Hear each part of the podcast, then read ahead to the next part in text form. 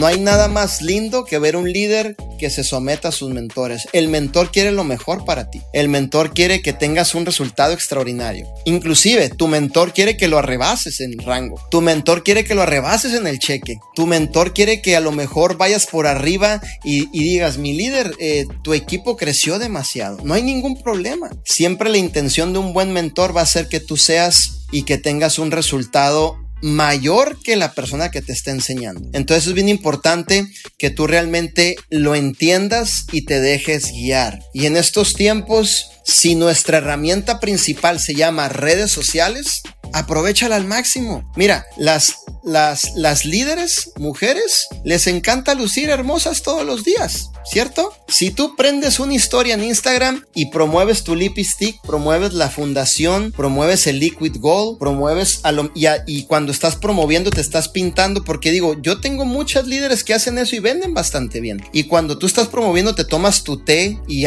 dices algo del té y lo vas haciendo como un estilo de vida constantemente, entonces vas a empezar a, crear, a causar curiosidad y empezar a alcanzar más personas y poner el producto en manos de personas. Si lo que en estos momentos nos funciona son redes sociales, hazlo de lo mejor manera. Dice Jim Ron, uno de mis mentores, haz hasta donde puedas, pero hazlo de la mejor manera.